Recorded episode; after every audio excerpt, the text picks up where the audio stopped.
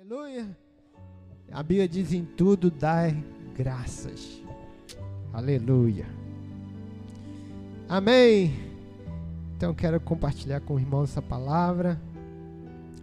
No Evangelho de Lucas, capítulo 12. Eu, continuar aquela palavra do domingo passado.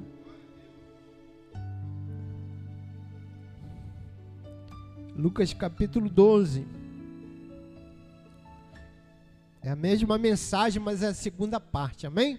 Falamos semana passada da loucura do homem sem Deus. Então,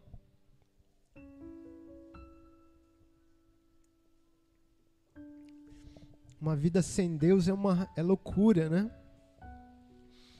E hoje nós queremos falar é, da loucura à vida com Deus, a vida abundante. Sair da loucura para uma vida abundante. Aleluia! Aleluia! Então vamos lá, Lucas capítulo 12, a partir do verso 15. Diz assim: Então lhes, lhes recomendou Tende cuidado e guardai-vos de toda e qualquer avareza. Vimos aqui que a avareza é como o pecado da idolatria, porque você, o avarento, ele idolatra Mamon. Ele serve a Mamon. Por isso que a Bíblia diz que a avareza é como o pecado da idolatria.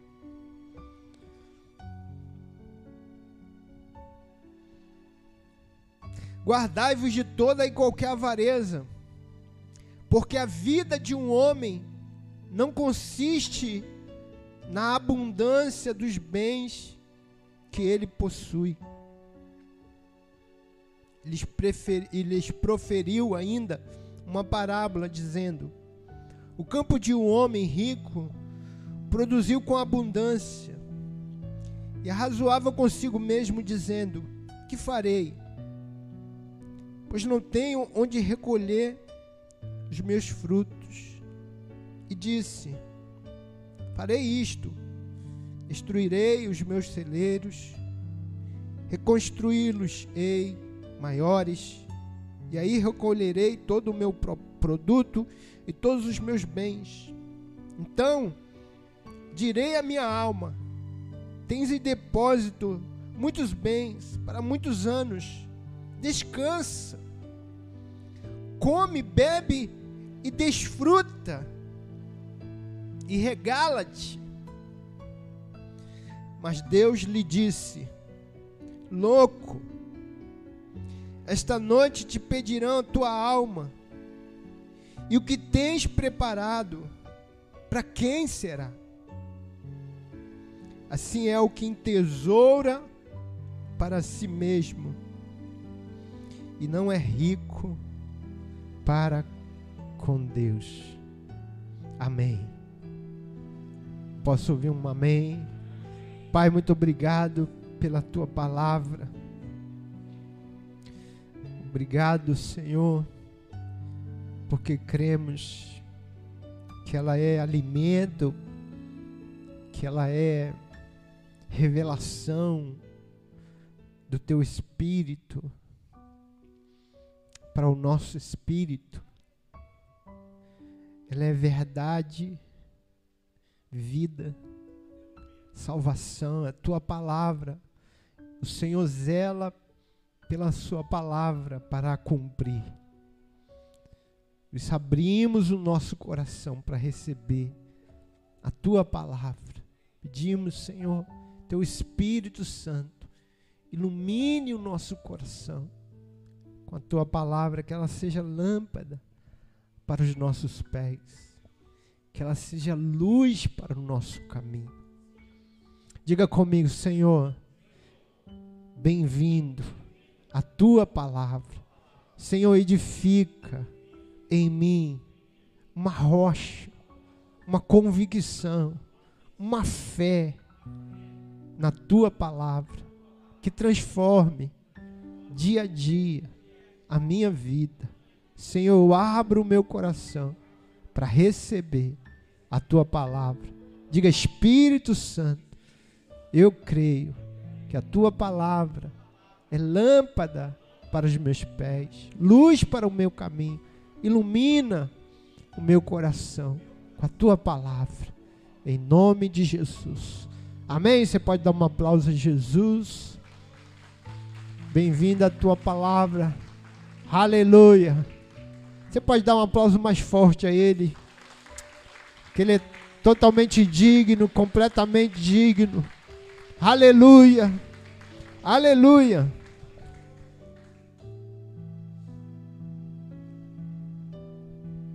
Eu quero ler também com os irmãos João capítulo 10. João capítulo 10, verso 10. E diz assim: Palavras de Jesus. O ladrão vem somente para roubar, matar e destruir. Eu vim para que tenham vida e a tenham em abundância. Diga comigo, ladrão vem somente para roubar, matar e destruir. Eu vim para que tenham vida e a tenham em abundância. Então, Jesus ele promete algo aqui. Amém? Ele promete uma vida abundante, não uma vida qualquer. Não uma vida como os outros normais, né? Normal. Vai vivendo, vai levando a vida. Não, Jesus promete uma vida abundante. É uma vida que, que se derrama. Uma vida que transborda. Não uma vida vazia, não uma vida sem propósito, não uma vida sem sentido. Não uma vida que é um jugo não uma vida que você tem que ser carregado, né? Mas uma vida abundante.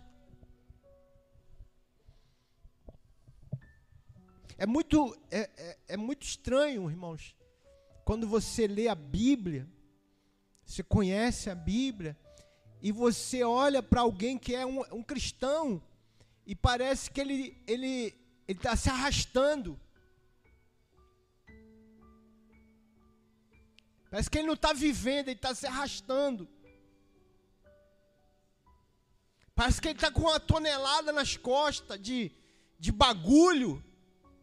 E ele não consegue nem andar direito. Ele está, entendeu? Pedindo ali alguém empurrar ele. É muito estranho isso, porque, porque Jesus disse: Eu vim para te dar vida e vida abundante. Eu não estou falando, irmão, que você não tenha momento assim, amém, irmãos? Em nome de Jesus. Estou dizendo que a gente, volta e meia, a gente tem lutas na nossa vida, a gente é, tem que é, é, é, carregar coisas. Mas não é essa a vida, né? Não é essa a vida que Jesus prometeu. Ele não disse, olha, eu vim aqui para te dar uma vida, mas ó, você vai vai ter jugo para carregar, você vai ter peso. Pelo contrário, ele disse: "Vem a mim todos que estão cansados e sobrecarregados. Venha a mim, os que estão cansados e sobrecarregados, e eu vos aliviarei. Tomai o meu jugo, é, esse jugo é suave, é leve, o meu fardo é leve. Jesus não, não nos convida para para colocar mais jugo sobre nós. Contrário, ele diz: meu jugo é suave, o meu fardo é leve.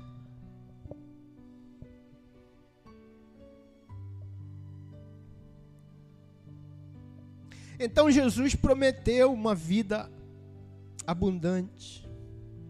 E o que, que é então vida abundante? Porque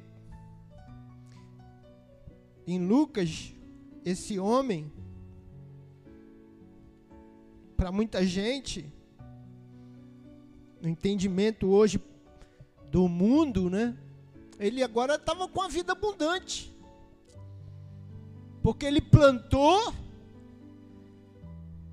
e a colheita dele foi poderosa. Verso 16 diz: O campo de um homem rico produziu com abundância. Então, então ele agora tinha uma vida abundante, porque o campo dele estava produzindo de maneira abundante.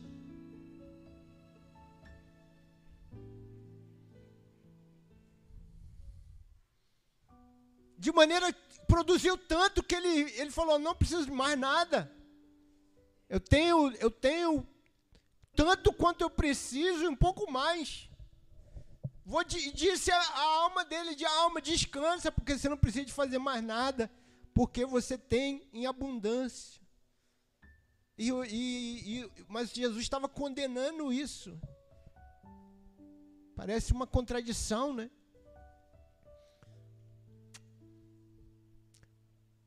Porque para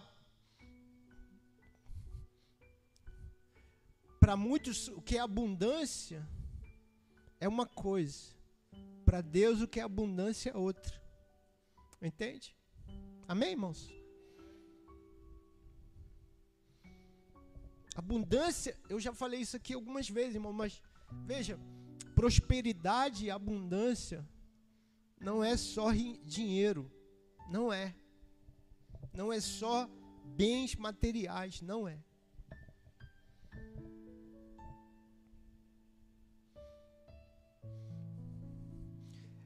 Uma vez um senhor já de idade, né? A esposa dele era crente, ele não era crente. E nós fomos lá na casa dele fazer. A esposa dele pediu para ir lá. É, e ele era assim muito avarento, ele era uma pessoa muito avarenta. Ele era aquele tipo de pessoa que só pensava em dinheiro. Mas dele era dinheiro. E aí, mas amém. Aí fomos lá fazer o culto, era um culto de gratidão e tudo. E a esposa dele estava agradecendo a Deus, né? E aí, a gente falando ali, aí alguém falou assim: é, é tem esses irmãos, né? Os irmãos são, são bravos, viu? Aí chegou lá o um momento que a gente começou a falar e alguém falou assim: é, mas dinheiro não é tudo, não, né, pastor? Tá jogando indireta, irmão, amém? É, é, é tipo indireta direta. irmão, é, pastor, mas dinheiro não é tudo não, né? já, já, já jogando indireta pro, pro, pro Senhor, né? Aí eu, amém, irmão, amém, glória a Deus, tá tudo bem. Aí, o, aí ele, ele retrucou, ele falou, é, dinheiro não é tudo não, então me dá o teu dinheiro para mim, seja feliz, falou para ele. Então, me dá o teu dinheiro para mim, seja feliz. Né? Então, assim, irmãos, como é que a gente acha esse equilíbrio, né? O dinheiro não é tudo, mas ele, claro que ele vai satisfazer muita coisa na sua vida e na minha, e nossas vidas. Claro que a gente precisa é, para você manter uma, ter uma vida mínima ali de suprida, você precisa. Mas como, veja irmãos, mas não é isso que a Bíblia trata. Jesus falou disso, Jesus disse buscar primeiro o reino de Deus, todas essas coisas serão acrescentadas. Mas veja, existe um princípio, irmãos, com relação ao dinheiro que o cristão precisa aprender e precisa é exercitar e se esforçar para viver assim. Você não, você ter dinheiro, você tenha dinheiro, mas não deixe o dinheiro ter você. É isso, irmão. Não, não seja controlado. Não, não decida toda a sua vida, ou parte da sua vida, só levando em conta o dinheiro. É isso. Ah, eu vou fazer. Olha, irmãos, quer ver uma coisa que assim me dá agonia? Nós vamos fazer um passeio dos casais agora. Aí, aí o irmão fala assim: ah, tá muito caro. Que, isso eu fico agoniado, irmão. Sabe que é aquele negócio que dá assim um, um negócio assim no teu coração? Tá muito caro. Entende? Porque não, não, não entra na, na minha cabeça. Você, você nem sabe o que é. Você nunca foi. E você fala assim, é caro. Pega uma pessoa que já foi e pergunta assim, irmão, é, é caro isso aí? Ela fala, não, não, é caro não, irmão. Não é não. É justo, o preço é justo. Ao contrário. Ao contrário. Se eu fosse. É porque não me perguntaram, mas se fosse eu, eu ia cobrar mais caro do que tá. Eu ia cobrar mais. Porque os irmãos cobram um valor abaixo do que eles vão gastar e depois eles ficam fazendo uma porção de coisa para complementar o dinheiro. Quer dizer, a pessoa que vai, ela está pagando menos do que se vai gastar com o encontro. E tem irmão dizendo é caro. Entende? Porque caro, irmão, vou dizer para você o que, que é caro. Caro é uma coisa que você compra e que o preço dela é injusto. Ou seja, o valor dela é 50 reais e você compra ela por 100. Aí você, o cara está vendendo, por exemplo, o álcool gel, né? Quanto que era o álcool gel? Uma garrafinha desse tamanhozinho assim era 25 reais. É caro. É caro. Mas ninguém mais estava todo mundo desesperado. Não, tem que ter álcool gel. Eu tenho que comprar álcool gel. Ah, me dá um álcool gel. Eu pago 50 reais. Tinha gente que pagava até 100 se tivesse, mas não tem. Pastor, se tivesse 25 assim, eu pagava 100 reais. Aí é caro. Entendeu? É injusto. Se você chegar, irmão, lá em, lá em Israel, tem dois tipos de. É, de comércio. Tem o comércio dos, dos judeus, que é uma loja que vende lá as coisas, roupa, é, coisa que você quer levar de lembrança. E tem a loja dos árabes, que às vezes tem a mesma coisa e às vezes tem mais coisas do que a dos judeus, e às vezes tem coisas dos judeus que os judeus não vendem, os árabes vendem, e tem coisas que os judeus vendem que os árabes não vendem. E, e, então, mas são as lojas, fica, veja no comércio em, lá em, na, em Jerusalém antiga, eles se dão muito bem, ninguém reclama um do outro, eles estão muito bem lá, vivem em paz. E aí você entra na loja do, do árabe. E tem um negócio lá, um negocinho lá, que custa 20 dólares. 20 dólares. Que é um preço justo. E ele vai falar assim, você vai perguntar para ele, quanto, quanto é isso aqui? Ele vai falar 50 dólares. 50 dólares. Eu conheço o pastor, eu comprei um negócio por 20 dólares, o pastor comprou por 50 dólares. O pastor chegou lá, aqui comprei 50 dólares, eu falei, eu comprei por 20 dólares. Porque eu fui com um pastor, ele falava inglês, não falava, eu só ando com gente que fala inglês, irmão. E o, e o pastor começou a desenrolar lá com o cara, o cara sabia inglês também. Eu falei, pastor, negocia aí. E eu fiquei chorando e cheirando até chegar a 20. Aí ele vai falar 50 dólares. E você fala, não, não, vou embora. Você, quando você fala que vai sair, ele fica doido. Ele fala, tá, tá 40 dólares, 40 dólares. Eu falei, Ih, tá caro ainda. Aí vai, vai chorando até chegar onde você quer. O, o árabe é assim. Ele não reclama de negociar. Ele não reclama de, de ir abaixando, entendeu? Agora se você falar, não, 50 dólares, ah, ele joga para ver quem vai comprar, entendeu? Ninguém sabe nada. Às vezes o cara tá lá cheio de dinheiro e fala, ah, eu vou levar assim mesmo. Então ele joga lá em cima. E sem problema nenhum. Agora, se você for na loja do judeu, Aí judeu, você chega lá no judeu e fala assim, hum, sofá aqui, eu quero levar sofá. Aí o judeu vai falar, ó, 30 dólares. Ou 70 dólares, não sei quanto que é, não lembro quanto que é o, o sofá. Ele vai falar para você, esse sofá é 70 dólares. Aí você vai falar, não, tá caro. Aí ele, é justo. Ah, então vou embora. Não tem problema. Ele não abaixa o preço, nem sobe o preço. Falo, esse é o preço justo. Entende? Esse é o preço que eu posso vender. Entende a diferença? Não negocia. Porque ele põe um preço que é justo. É o preço que, que é para ele ganhar dinheiro e você também não pagar de maneira, de uma coisa maior, absurda, entendeu? Então assim, irmãos, quando você quando você for tomar uma decisão, seja em relação à sua família, seja em relação ao seu casamento, não diga assim, ah, é caro, é barato. Veja o valor.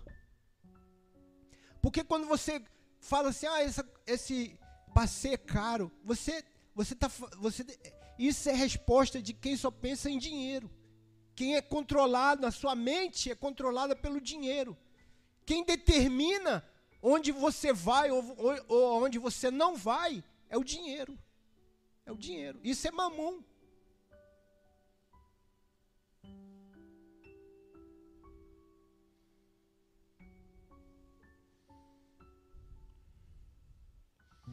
Irmãos, veja, se você for comer ou almoçar e você olha assim e fala assim, ó, ali tem um prato feito, 10 reais.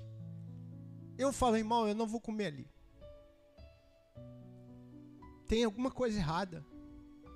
10 reais um prato feito. Não ali, prato feito, arroz, feijão, não sei o que, carne irmão, não vou não. Quanto que esse cara está ganhando com esse prato feito? É comida, é comida passada, é comida de hoje. Irmãos, tem um valor, as coisas têm um valor. O, o cara comprou o arroz, ele paga alguém para fazer o arroz, o feijão ele paga o restaurante, ele paga a pessoa para servir, ele paga o cozinheiro. Como é que o negócio pode ser barato assim? Não, não, irmãos, então não desvalorize as pessoas, não desvalorize os outros, não desvalorize o serviço dos outros.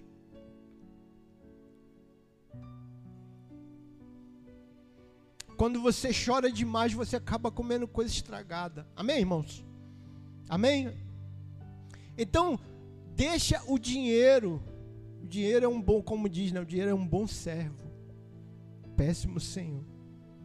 Aquele homem, esse homem aqui, o problema dele é que a vida dele funcionava à base do dinheiro. Ah, eu tenho para mim, eu tenho eu tenho o o que eu preciso vai até sobrar. Então, o que, é que eu decido? Eu decido não fazer mais nada na minha vida. Eu vou descansar, vou desfrutar. Isso é ser controlado pelo dinheiro.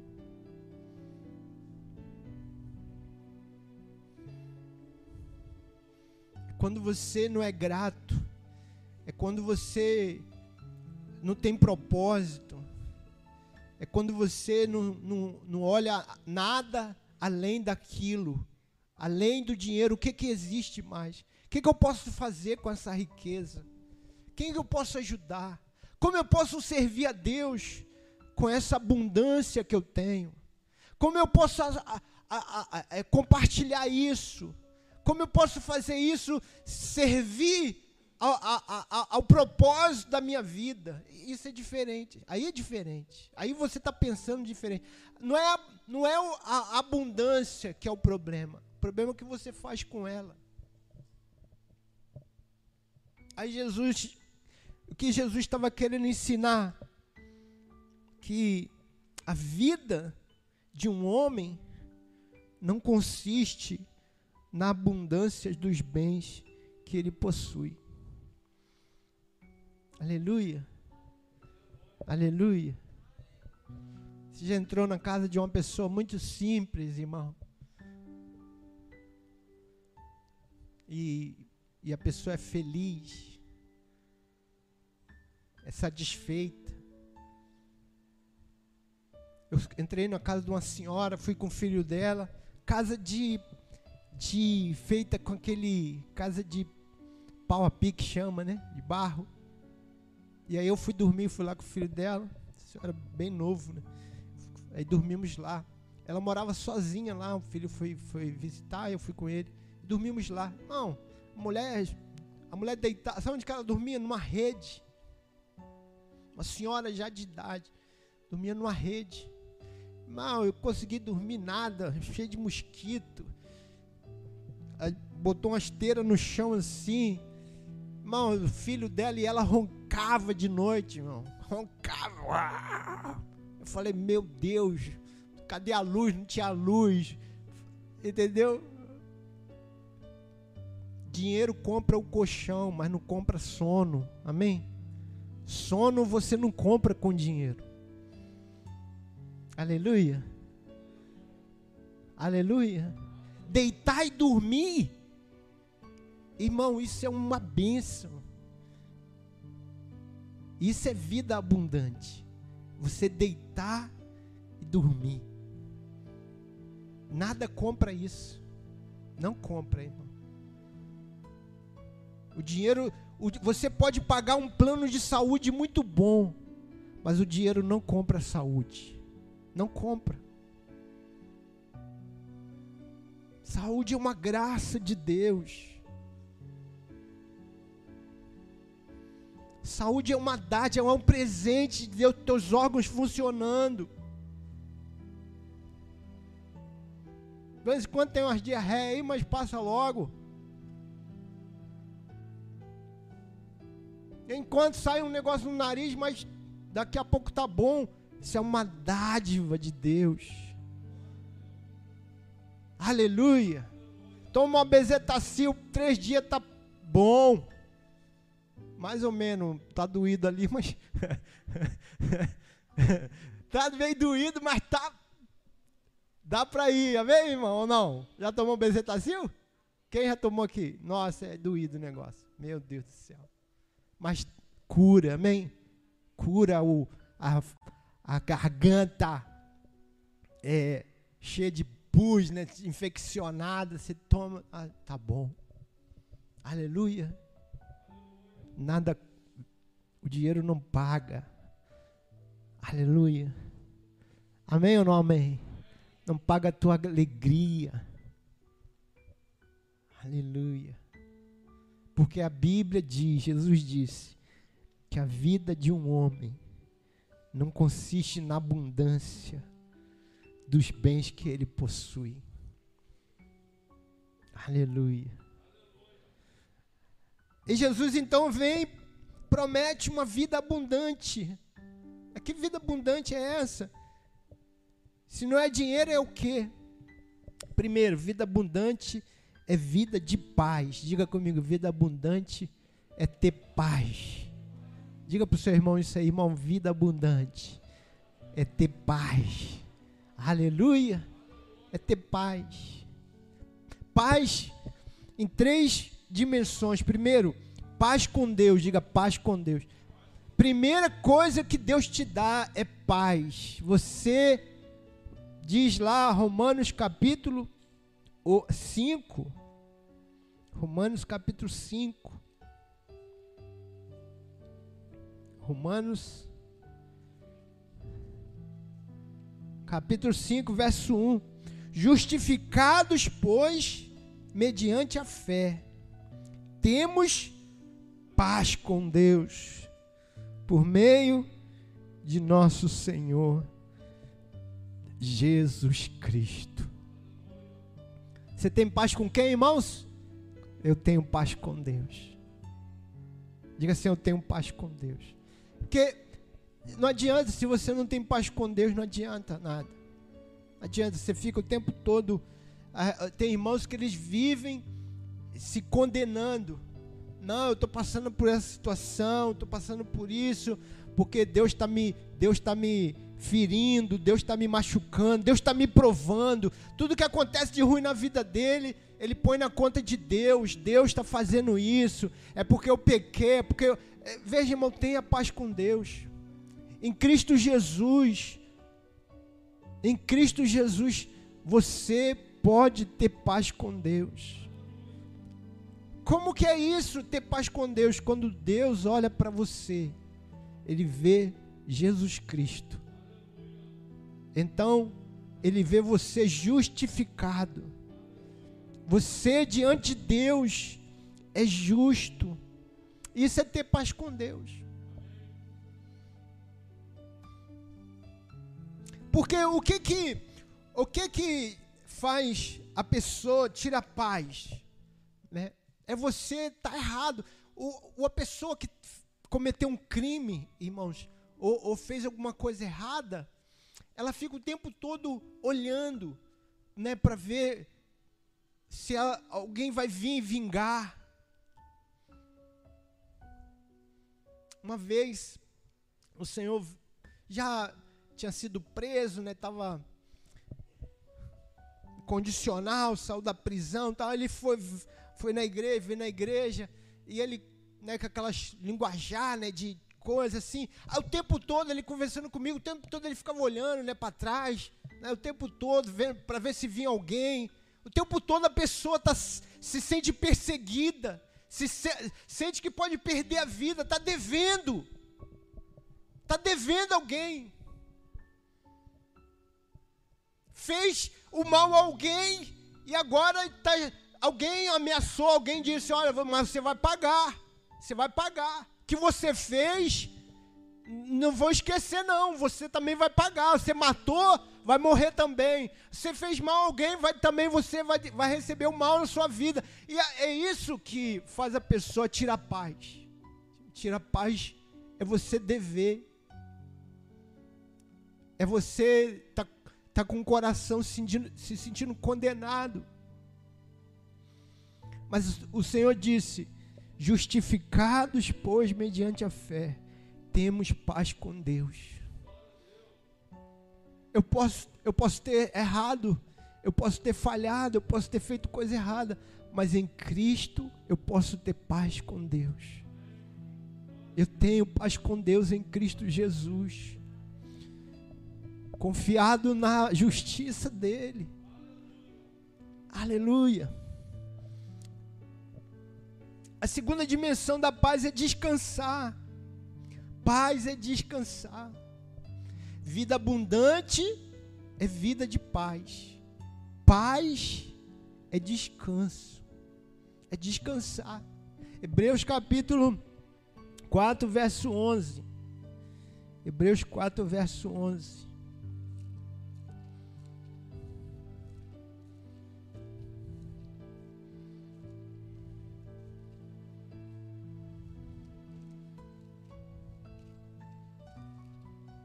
Hebreus capítulo 4, verso 11.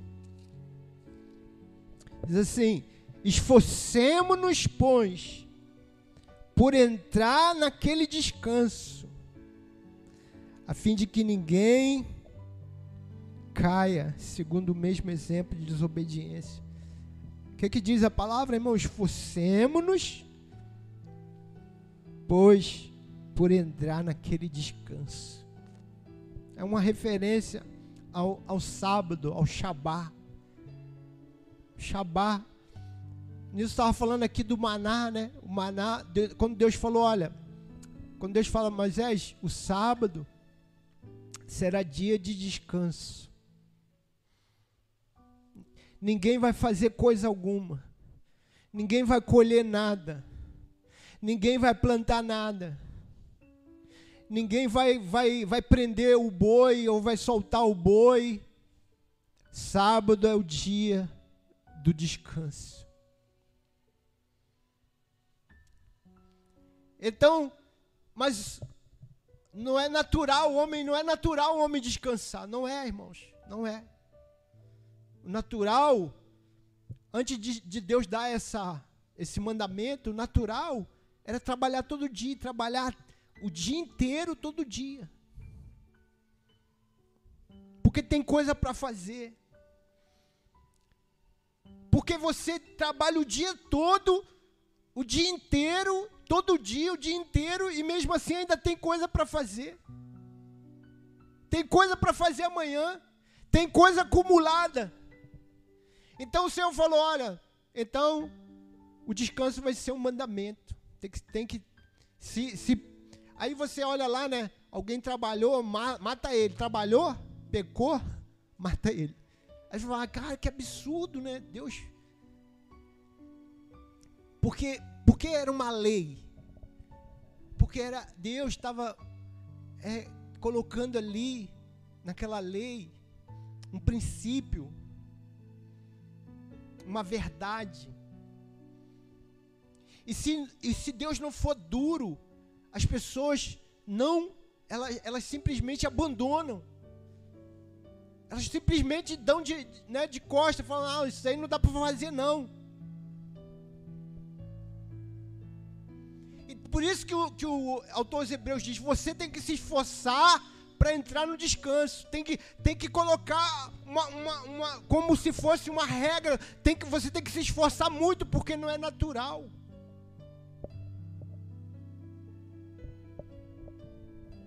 Agora, irmãos, veja, o que, que é o Shabá? O Shabá é o descanso de, de, do trabalho. Ou seja, a pessoa trabalhou domingo, judeu, né, que eu estou falando. Trabalhou domingo, segunda, porque domingo era o primeiro dia da semana. Domingo, segunda, terça, quarta, quinta, sexta. Quando chegava sexta, e ainda tinha coisa para fazer, falou, mas você vai ter que descansar agora. Você vai precisar entrar no descanso. Você vai ter um tempo que você vai precisar parar. Vai desfrutar do trabalho que você fez. Vai descansar e desfrutar de tudo que você fez, tudo que você plantou, você vai comer, você vai desfrutar com a sua família, você vai desfrutar do Senhor. Então era um tempo de desfrute.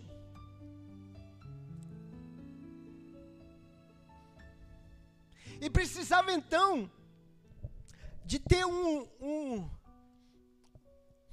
de, isso tinha que ter um esforço para você cumprir esse mandamento precisava se esforçar, precisava, você precisava quebrantar a tua alma, falar, eu tenho que parar.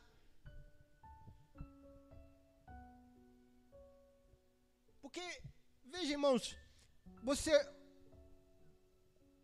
você ter uma, uma, uma vaca e você precisa tirar leite, e o leite dá dinheiro, e o leite te alimenta, e você fala, não, eu não posso tirar leite da vaca hoje. Entendeu? Era um esforço. Não era uma coisa é, simples de fazer. Mas o Senhor, você, o Senhor disse: você vai ter que descansar. O que, que é desse descanso? É saber, enquanto eu descanso, Deus vai cuidar de tudo. Eu, hoje eu não posso fazer, mas Deus vai continuar fazendo. Amém? O que, que, é, que, que é esse princípio para nós? O que, que é um princípio para nós? Porque descansar não é você ficar de braço cruzado, não é você falar, ah, fazer o que, né? Vou descansar. Não, descansar é você confiar. Então, você tem um problema, e você está orando por aquele problema, por um milagre, você orando, você clamou ali, você diz: Deus, pelo amor de Senhor, vem, vem com milagre, vem, e você clama todo dia, você jejua, você entra né, diante do Senhor, você fala, Pai, eu preciso desse milagre. Tem uma hora, irmãos, escuta o que eu vou falar. Tem uma hora que o Senhor vai dizer: meu filho, você já orou, agora descansa. Entende? Descansa. Porque veja, você já trabalhou. A Bíblia diz para você clamar, você clamou. A Bíblia diz para você pedir, você pediu. A Bíblia diz para você bater a porta, você bateu. Mas tem uma hora que o Senhor vai dizer: Meu filho, descansa. Porque descansar é ter paz. Descansar é ter essa é confiar. É confiar em Deus. Dizer, não, eu orei. Eu pedi, eu creio que Deus ouviu a minha oração. Então o que, que me resta? Descansar. Porque se eu não descanso, o que, que eu estou dizendo? Não, eu vou ter que fazer alguma coisa. Eu já orei, mas Deus não fez, então eu vou ter que fazer alguma coisa. Eu tenho que fazer. O que, que eu tenho que fazer? Você nem sabe o que, que você tem que fazer, você já até fez. O que você não consegue é descansar. E vida abundante, escute, irmão, vida abundante é vida de descanso. Não é vida de não fazer nada, é vida de quem fez e sabe que agora precisa descansar, precisa confiar. Irmãos, eu estava, eu gosto de contar essa experiência. Eu estava em Israel e aí foi um dia muito cansativo, né?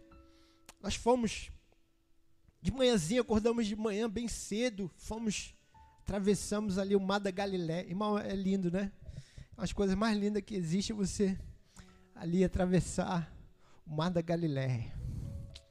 Aí você dança dentro do barco, é uma festa, né? Você dança lá música dos judeus e tudo, você faz. Aí o pastor pregando, né? Ó, Jesus aqui multiplica o peixe e tal. Eu falei, ah, cara, Jesus, Jesus estava no barco aqui, eu lá vibrava. Falei, rapaz, foi aqui que Jesus multiplicou Jesus andou nesse mar aqui e tal. Aí tá, atravessamos. Aí tem outro, tinha outro lugar lá para ir. Eu fui em tantos lugares que. Né, aí, todo, aí, era, aí tu ia ali em Cafarnaum, aí era outro milagre. Aí, ah, monte das oliveiras tal. Aí andamos o dia todo, né? Vendo as coisas que, que Jesus fez tal.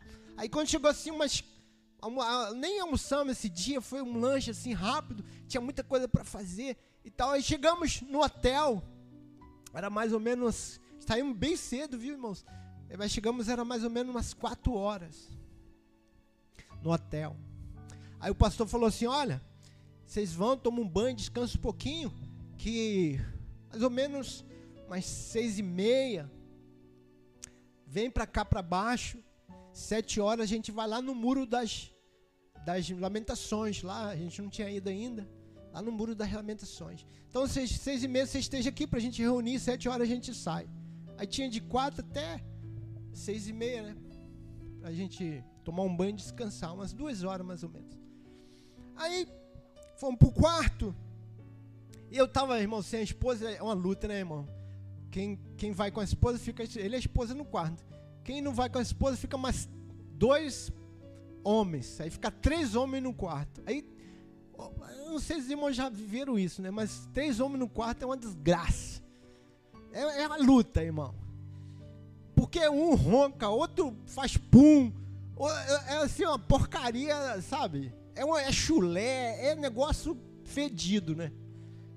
Tem gente que dorme, tem gente que não dorme, ronca, é um negócio absurdo. Aí tudo aí, eu falei, vou descansar, tomei um banho e tal, tem que ficar na fila, né? Porque é três, não é uma pessoa só, é três, tal. E tem gente que demora uma hora, tem gente tal. Aí tem um pastor que ele ficou duas horas tomando banho, mano. Duas. Ele tomou banho de chegou no quarto até seis, quase seis horas da noite e tava tomando banho. Tomando banho assim que eu digo, tirar roupa, tomar banho e botar roupa para sair. Isso foi umas duas horas, porque ele tomou banho, saiu do banheiro e ficou quase umas meia hora, 40 minutos para pôr a roupa. É, só desodorante eram as, as três jarradas toda hora. Aí ele ia lá no quarto, voltava. Aí fazia outra coisa, aí voltava, parece que esquecia de botar desodorante. É bem assim, homem, ele fica tudo maluco, sem esposa, ele fica tudo maluco. Aí Falei, meu, meu Deus, não descansei nada, irmão. Falei, pastor, toma um banho, descansa. Eu não descansei nada. Quando tomei banho, estava na hora de descer. O pastor falou, ah, vou descer porque. É, vou lá ficar esperando lá embaixo. Eu falei, não, pastor, eu vou também. Ficamos lá. Aquele hall assim, irmão, lindo. Hotel lindo, né? No hall assim do prédio tudo iluminado, sabe, aquelas, tinha um sofá assim, irmão. Aí eu deitei naquele sofá, irmão. Imagina aquele sofazão assim que te abraça. Já viu aquele sofá assim que. Eu deitei ali, irmão. O zóio começou a fazer assim, ó. Tipo. Aí eu comecei. Aí, aí irmão, olha, Sabe quando aquele negócio assim que você fica satisfeito assim, você vê aqueles judeuzinhos correndo, né? Você fala, rapaz, ali. Criança é tudo igual, né, irmão? Judeuzinho, tudo com aquele negócio encaracolado assim, com que pá, correndo pra lá e pra cá no prédio. Aí eu ali, né, tal, maior descanso, feliz assim, puxa, tô em Jerusalém. Até cantar mulher, Jerusalém. Cara, tô em Jerusalém. Meu irmão, Daqui a pouco chega um pastor, pastor com a esposa, irmão. Saiu do, do elevador já atribulado. Ele, ele na frente trazendo a esposa. Falei, meu Deus. Tá aí já trazendo a esposa, arrastando. Eu falei, rapaz, esse pastor vai para onde? Assim, irmão, rápido.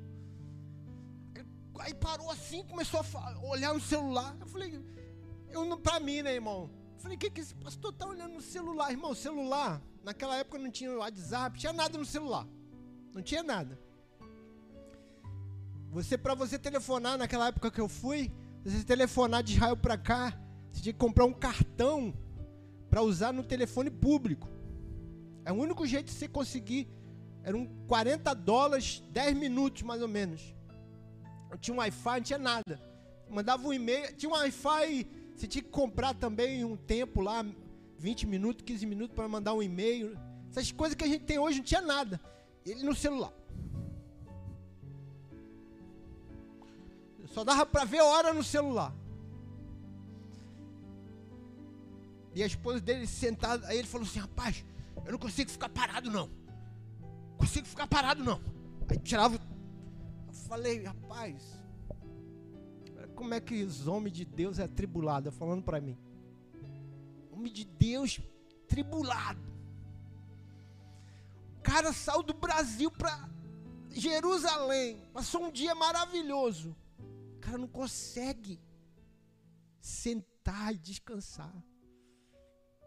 Com a esposa ainda, eu falei com a esposa, se eu tivesse com a minha esposa aqui, irmão, eu, eu nem eu chegava atrasado aqui, eu não descia, eu não estava nem aqui no hall. Estava lá na. Porque todo quarto tinha banheira. Imagine você com a sua esposa num quarto com banheira. Se você vai ficar atribulado, irmão. É muita desgraça isso. É muita falta de descanso na alma. Não, eu não consigo, eu não consigo ficar parado, não. Está demorando demais. Eu falei assim, ô pastor, você vai para onde? Não, o quê? Ele falou que a gente vai para o muro das, das lamentações. Então, fica tranquilo. Quando chegar lá, você lamenta. chegar lá, você fica lá se lamentando. Senta aí. Irmão, veja, tem um momento que você não. Veja, irmão, escute o que eu estou falando. Tem momento que você não vai conseguir mais resolver nada. Você já fez tudo o que você precisava fazer. Tem momento que você já tomou todas as decisões que você tinha que tomar. Que você já orou, que você já fez o que humanamente era possível fazer. O que, que, que, que agora você tem que fazer? Descansar. Descansar. Vida abundante. Escute isso, irmão, em nome de Jesus.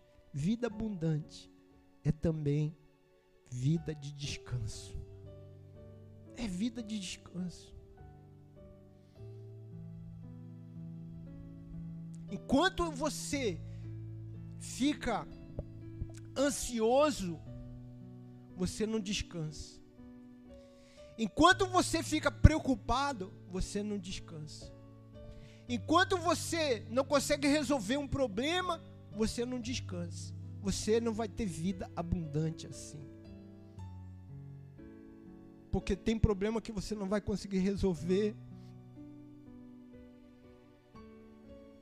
A tua preocupação também não vai resolver o problema, nem tampouco a sua ansiedade.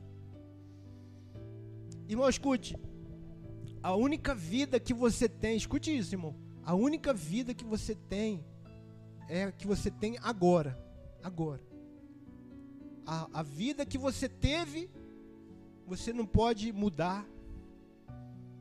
Você não pode mudar, você não pode mais viver você não pode mais voltar atrás e falar, ah, eu faria diferente. Não, não vai fazer. Não vai. Não adianta você falar, ah, se eu tivesse 30 anos atrás, irmão, já passou. A única vida que você tem é a que você tem agora. Nem tampouco você tem a vida de amanhã. A vida de amanhã você não tem. Não pode controlar ela.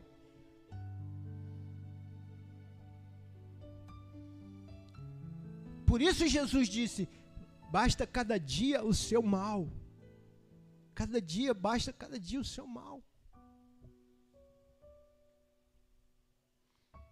Isso não quer dizer que eu não, que eu não vou tomar decisão nenhuma com relação à vida que eu vou viver. Não, eu vou tomar.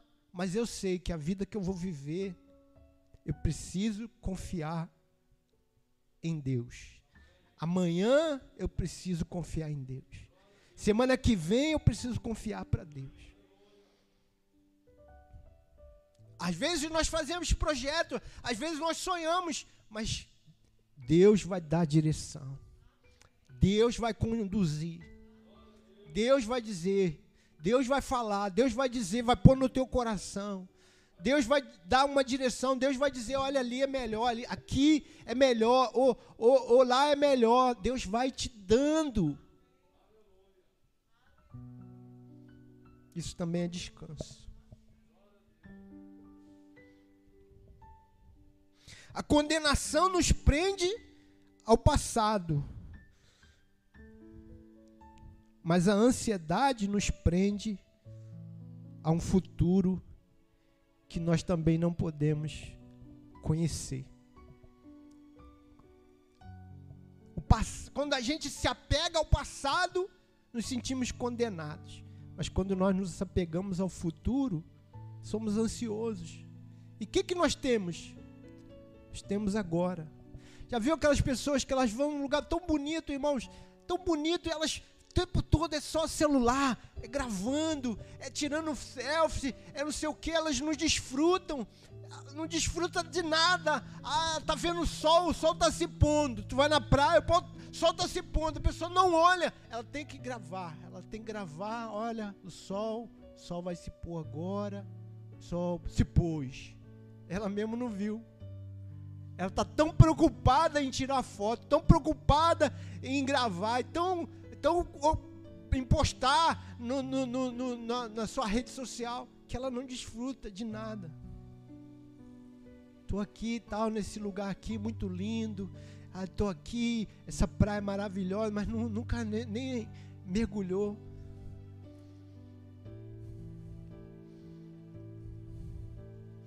Não sabe se a água está fria ou se está quente. Desfruta do teu momento e descansa. Aleluia. Aleluia.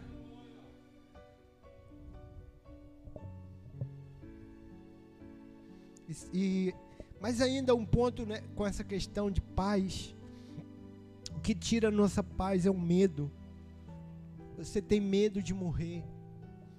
Você tem medo de, de ficar desempregado. Você tem medo de ficar doente. Você tem medo de, de dar um problema com seus filhos, de ter um problema no seu casamento, às vezes coisa que nem tem ainda, mas você tem medo. Você fica se protegendo o tempo todo porque você tem medo de alguma coisa. deixa de fazer uma porção de coisas, deixa de tomar várias decisões na sua vida porque você tem medo. E o medo tira a tua paz. O medo tira esse, esse, esse, esse descanso da alma. A Bíblia diz lá em 1 João, capítulo 4, 1 João 4, 17. Nisto é em nós aperfeiçoado o amor.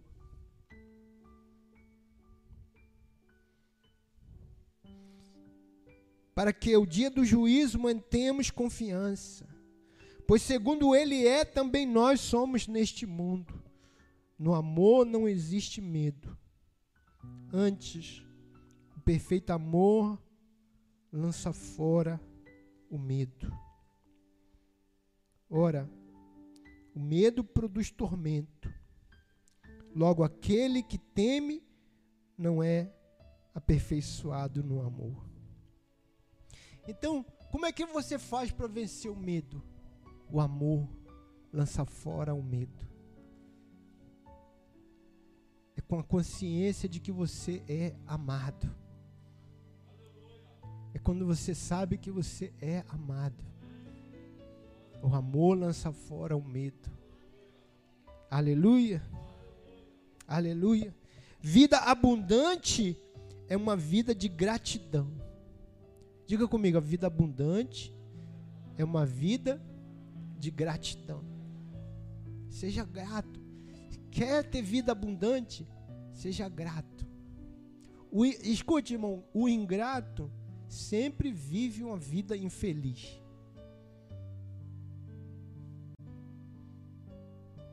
Ele vive uma vida infeliz. A ingratidão sempre vai te levar à infelicidade. Efésios 5, 20.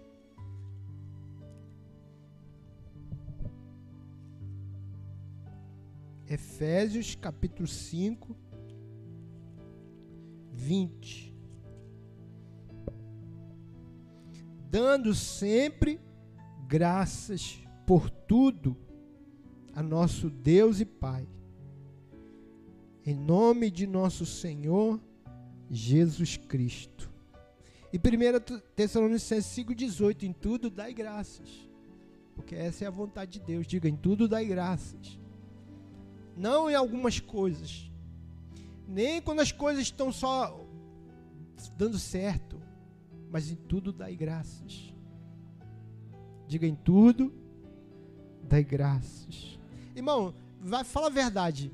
Isso é difícil, né? Isso é difícil. Dá graça em tudo.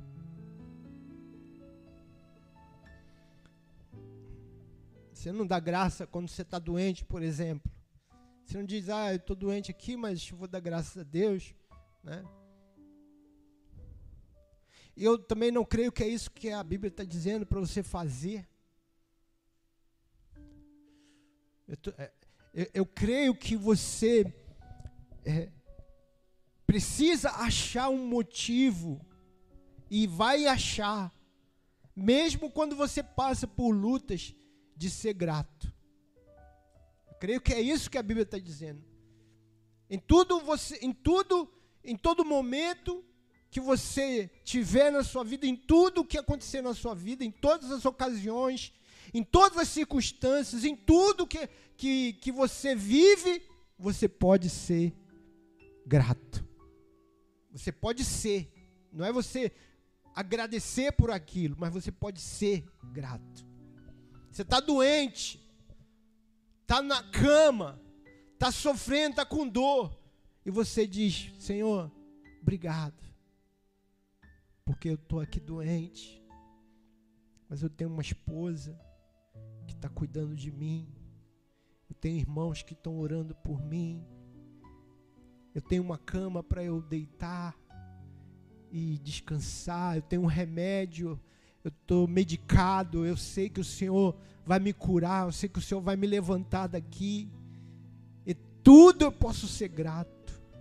É melhor do que você estar tá ali e se condenando, estar tá ali dizendo por que, que eu fiz para estar tá aqui, o que, que eu fiz para merecer, por que, que eu estou prostrado nessa cama, que, que vida maldita, que vida desgraçada.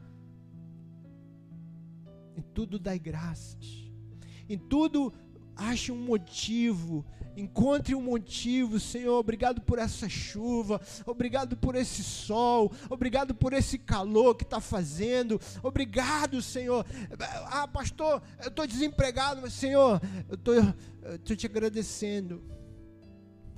Porque mesmo desempregado, o Senhor tem sido minha provisão. Porque o Senhor tem me sustentado. O Senhor tem colocado pessoas para me ajudar. Eu não agradeço porque eu estou desempregado, eu agradeço porque mesmo quando eu estou desempregado, o Senhor cuida de mim. Amém, irmãos? Em tudo dai graças. Em tudo dai graças é encontrar o motivo para ser grato. Aleluia.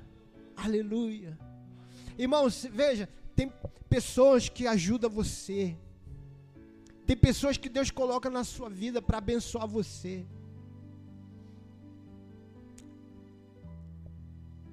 que, que você faz com isso? Seja grato. Seja grato.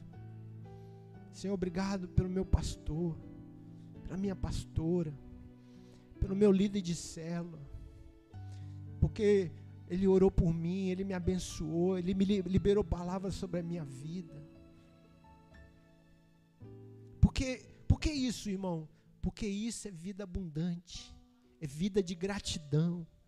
Porque no nosso, a nossa natureza, escute isso, irmão. Vou entrar um pouquinho aqui, né? Já estou terminando, mas é preciso falar isso. A nossa natureza é uma natureza de murmuração.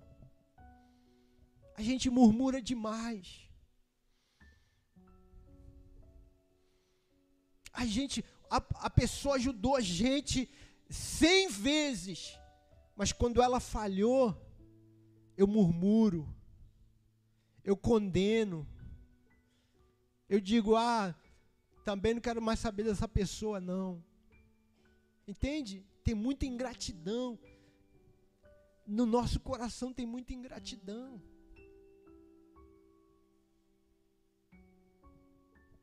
E o ingrato sempre é infeliz.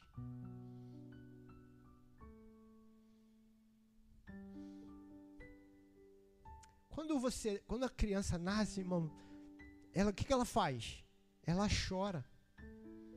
Ela berra. Ela murmura. Aquilo ali é murmuração. Saiu da barriga da mãe. Tá viva. Aí tal, bonitinho, né? Descansou. A Soraya teve. O Henrique teve um filhinho agora, filhinha agora. Ah, pastor, muito calminha. Falei, tá bom, amém. Não, nem, nem chora, nem amém. amém. Porque, irmão, você não sabe, criança, ela tem um tempo que ela descobre. Ela, ela, ela não nasce sabendo não, mas ela descobre. Que quando ela chora, você vai lá. Espera só quando ela descobrir.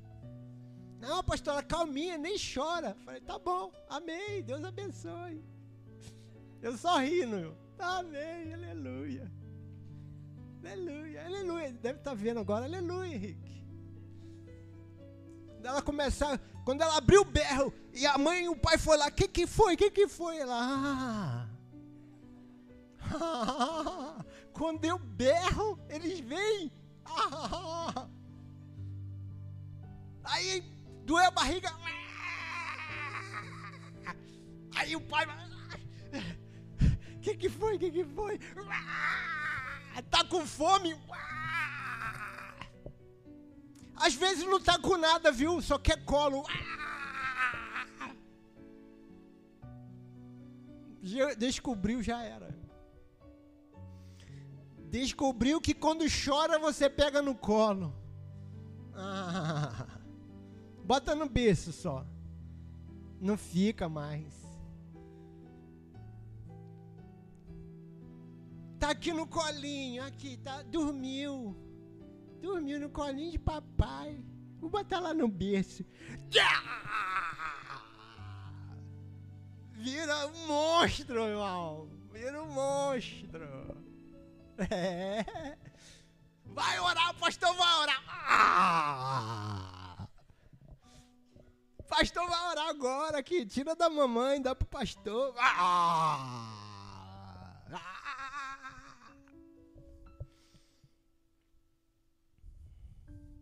Eu já falo logo pro pai assim baixinho, ó. Se chorar, não esquenta não. Vai chorar, deixa pra lá. Você imagina, irmão, você tá ali no colo da sua mãe, aí põe você no colo de um desconhecido que fala alto no seu ouvido. Aí você chora. Para voltar pro colo da mãe que nem falava. Só o que fala é meu amorzinho, baixinho ainda.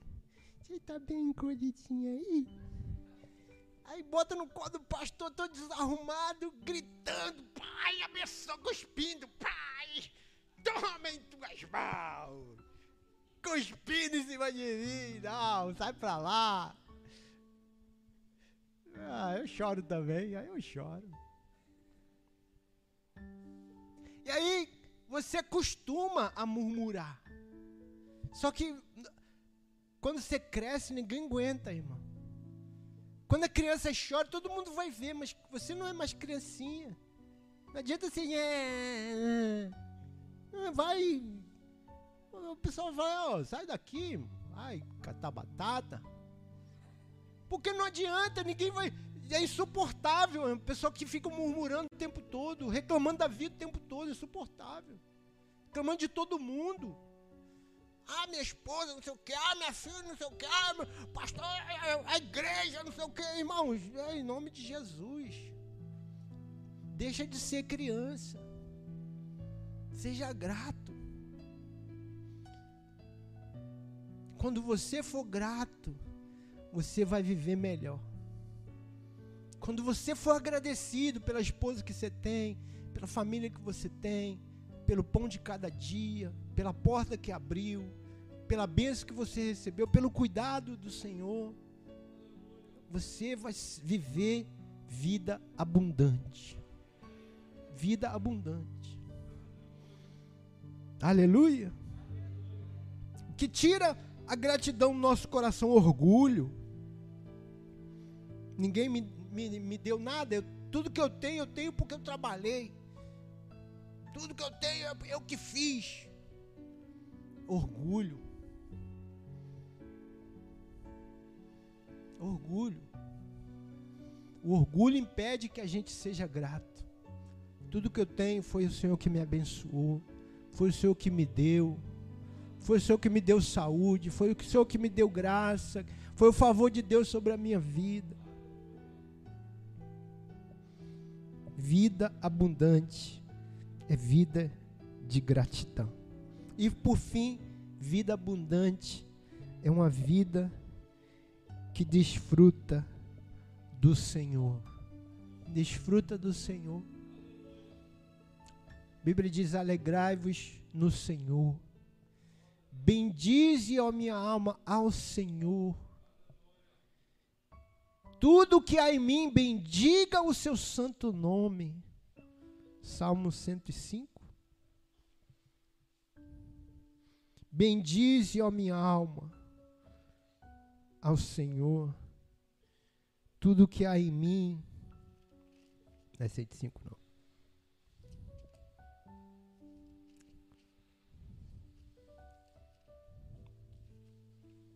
Sabe aí, irmão? 103, obrigado. Tudo que há em mim, bendiga o seu santo nome. Vamos ficar de pé. Receba essa palavra em nome de Jesus. Bendize, ó minha alma, ao Senhor. Feche seus olhos. Bendize, ó minha alma, ao Senhor. Tudo que há em mim, bendiga o seu santo nome. Bendize, ó minha alma, ao Senhor, e não te esqueças de nenhum só de seus benefícios. Quais os benefícios? É Ele quem perdoa todas as tuas iniquidades, quem sara todas as tuas enfermidades, quem da cova redime a tua vida, de coroa e te coroa de graça e misericórdia, quem farta de bens a tua velhice, de sorte que a tua mocidade se renova como a da águia.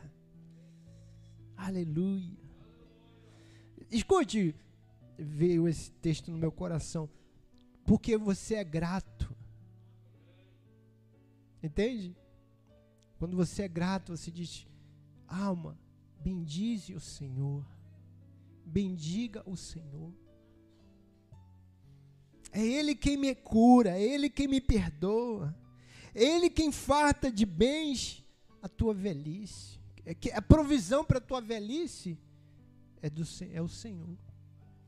Ele que renova a sua vida como a águia, tua mocidade. Né? Ele, ele te renova. Você veja que a pessoa que é agradecida, a pessoa que, que tem o Senhor, ela está sempre sendo renovada. É verdade isso, irmãos. Você encontra as pessoas e diz, rapaz, você você continua a mesma coisa, você é jovem ainda, você está jovem ainda, você está bonito. Meio carequinha, mas está bem. Você vê a pessoa que vive no pecado, ela, ela se acaba. Sim ou não, irmão? Você olha, passa 10 anos, parece que pareceu. Parece que passou 50, a pessoa está acabada. Acabada. Mas quando você está no Senhor, você se renova como uma águia. Amém ou não amém? Porque o Senhor renova você, tua mocidade. Aleluia. Fica velho, crente não fica velho, né, irmão? Vê ali o, o Eduardo, uma Rosinha ali, ó. Fica velho não. o Eduardo lá. Você pinta cabelo, né? Não, deixa pra lá. tá, esquece isso. Irmão, sem problema, pode pintar cabelo, não tem problema não, mas se veja, o rosto, o rosto renova. Sim ou não? Estou falando uma bo bobagem aqui. Sim! Por quê? Porque Deus é bom. Porque você é grato. Aleluia. Amém ou não amém? Seja grato. Fala para o seu irmão, irmão. Vida abundante é uma vida de gratidão. É uma vida de satisfação no Senhor. Desfrutar do Senhor, desfrutar da comunhão do Senhor, da comunhão dos irmãos, se alegrar com os que se alegram, chorar com os que choram, crer que amanhã vai ser melhor do que hoje que Deus tem coisas novas, que Deus tem coisas grandes, que o céu está diante de nós, que a eternidade nos aguarda, que nós esperamos no Senhor aqui, mas esperamos também na vida que há de vir. Aleluia! Aleluia! Amém? Você pode dar um aplauso a Jesus. Aleluia!